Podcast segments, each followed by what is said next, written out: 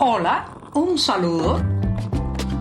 Les habla Joanny Sánchez, cubana, periodista, ciudadana, y les traigo este cafecito informativo recién colado y sin azúcar para despertar.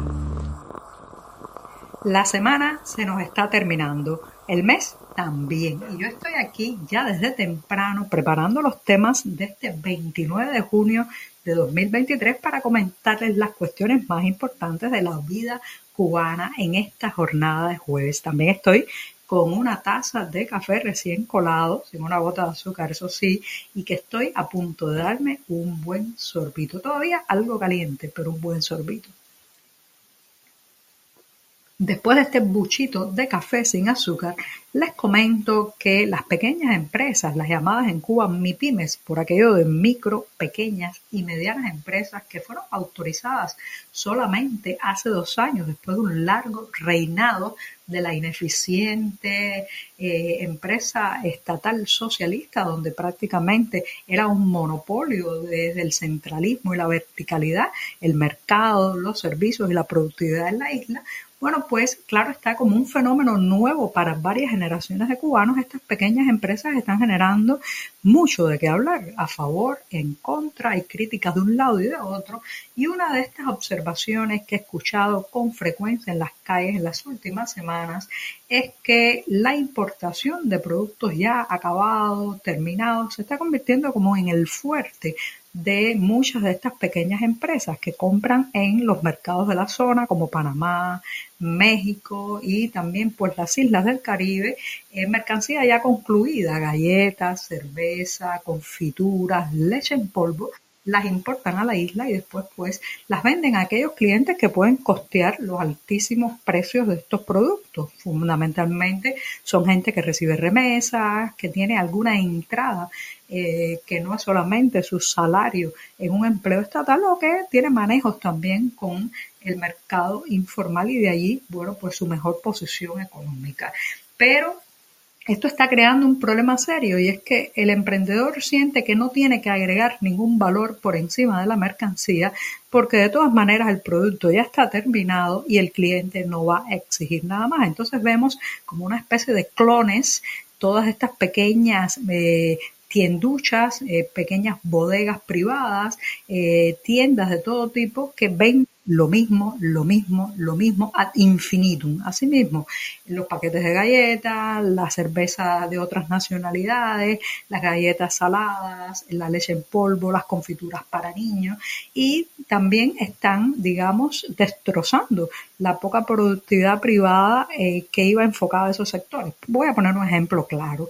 El vendedor de barras de guayaba, un dulce, una confitura muy tradicional en, en el mercado cubano que toma esas guayabas de un agricultor que tiene varios árboles de guayaba en su patio y le vende pues las frutas eh, que procesa y después eh, pues oferta en su pequeño timbiriche, en su pequeño kiosco o en su pequeña cafetería, bueno pues ese vendedor se ha visto aplastado por un subtido de eh, productos dulces que ya vienen empaquetados con digamos la, la el, rodeado de esa eh, sensación de seguridad que aportan en Cuba muchos productos importados que se supone que han pasado por controles de sanidad, que eh, están controlados por otras empresas y compañías fuera de la isla. Y todo eso pues ha terminado por ir hundiendo poco a poco la eh, producción privada a nivel local. Pero no solamente eso, es que da la impresión de que muchos de estos emprendedores no quieren esforzarse más allá de traer el producto y distribuirlo en la isla. Me pregunto si prevalecerán con el tiempo los que agreguen más valor, los que vayan un paso más allá y sean más creativos, los que sumen algo más que eh, un paquete con un producto ya terminado, venido desde fuera. Esas son grandes interrogantes. Hay muchas otras sobre las MIPIMES. Hay muchos cuestionamientos sobre si algunas de ellas están apalancadas, conectadas con el poder. Pero por el momento me quedo con esta parte. ¿Cuánto, cuánto de valor añadido se le agregará a estos productos? ¿Cuánto de estos productos terminarán asfixiando a un producto local, a una mercancía nacional?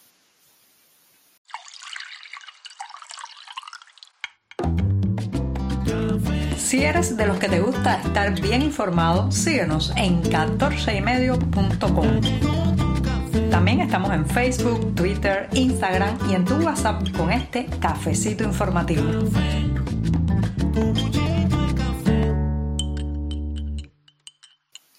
En medio de la debacle ética que vivimos, de la rapiña que se ha instalado en nuestras vidas, del sálvese quien pueda, de los excesos de adoctrinamiento en las escuelas que restan espacio en los centros docentes a la formación de valores, en medio de todo eso hay gestos que generan esperanza, mucha esperanza.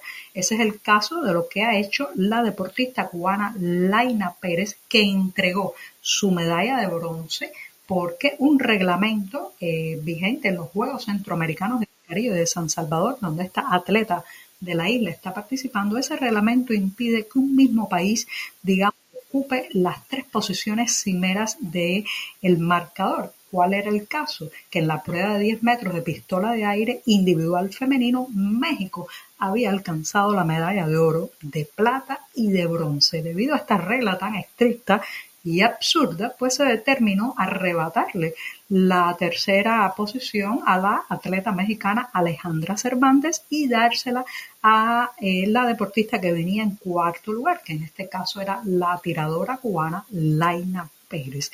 Laina sintió que eso era una injusticia tremenda, tomó la presea eh, de bronce que le habían entregado y se la devolvió a Alejandra Cervantes, que considera que es la legítima ganadora de esta prueba. Este gesto se ha hecho viral en las redes, pero sobre todo muestra eh, que muestra el sentido de justicia de esta deportista cubana, muestra también la importancia de la ética deportiva, la ética cívica, la ética ciudadana y por otro lado deja una profunda esperanza en el futuro cubano. Ahora bien, se trata de un gesto simbólico, pues esa presea de bronce se irá contando para Cuba en el marcador.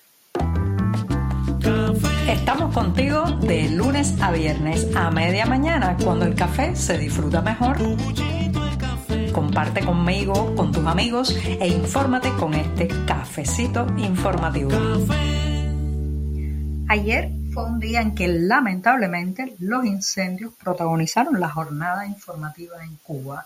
Primero, y como les comentaba en el programa de este miércoles, las llamas devoraron una vivienda y fallecieron siete personas en su interior en el municipio de Centro Habana, en La Habana, debido a la explosión de dos motos eléctricas. Mientras tanto, pasada ya, pasado ya el mediodía, en la ciudad de Santa Clara, un digamos, alternativo, improvisado, también sufrió un incendio. Afortunadamente en este caso no hubo que lamentar pérdidas de vidas humanas, pero sí eh, ocurrieron bastantes daños en los kioscos o en las pequeñas tiendas de los mercaderes de la Candonga de Santa Clara. La palabra Candonga en Cuba se utiliza fundamentalmente para hablar de estos mercados muy improvisados, con, eh, digamos, muy pocos recursos a la hora de instalarse, pero donde se vende de todo. Ahí usted puede ir y lo mismo eh, puede comprar un kilogramo de harina que las piezas que le hacen falta para reparar una taza de baño e incluso el pegamento que necesita eh, para terminar una obra de albañilería o algún tipo de bricolaje en su casa. Por tanto, estas candongas que normalmente son puestos muy endebles, hechos de madera, con cubierta de tela, son muy propicias a que cuando se desate un incendio se expanda rápidamente. Eso fue lo que ocurrió en la candonga de Santa Clara, una palabra que reitero, se utiliza en la isla para este tipo de mercados y que algunos apuntan a que fue traída por los soldados cubanos que participaron en las guerras en África, eh, pero otros también señalan que el término puede haber llegado a la isla con mucha anterioridad. Bueno, la candonga de Santa Clara se incendió Ahora las autoridades señalan al hacinamiento y la distribución de este mercado como una de las causas del siniestro, pero lo cierto es que muchos de esos comerciantes perdieron buena parte de su mercancía. Habrá que ver cómo se recuperan.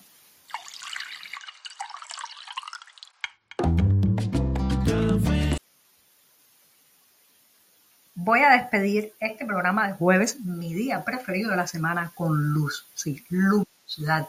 pinceladas color, porque sin duda uno de los grandes maestros de la luz en la pintura es Joaquín Sorolla, de quien se está conmemorando este año el centenario de su fallecimiento. Iba a ser un homenaje por todo lo alto que iba a incluir eh, la llegada desde Cuba de un grupo de piezas de este maestro español que iban a ser exhibidas en España, pero después de siete años siete largos años de negociación, se frustró el envío debido al miedo del régimen cubano a que mientras las obras estén en Europa, sean sometidas a algún tipo de confiscación debido a que a su vez el régimen cubano se las confiscó a los exiliados cubanos que salieron de la isla con lo puesto prácticamente sin poder llevar sus pertenencias tras la llegada al poder de Fidel Castro en 1959. Así que por temor a que eh, la justicia alcanzara a las confiscadas obras de Sorolla, no viajaron estos cuadros a España y eh, sin embargo, bueno, pues en el edificio de arte universal del Museo Nacional de Bellas Artes en La Habana se ha hecho un proyecto cultural con el título Sorolla en Voces de Cuba para recordar el centenario de la muerte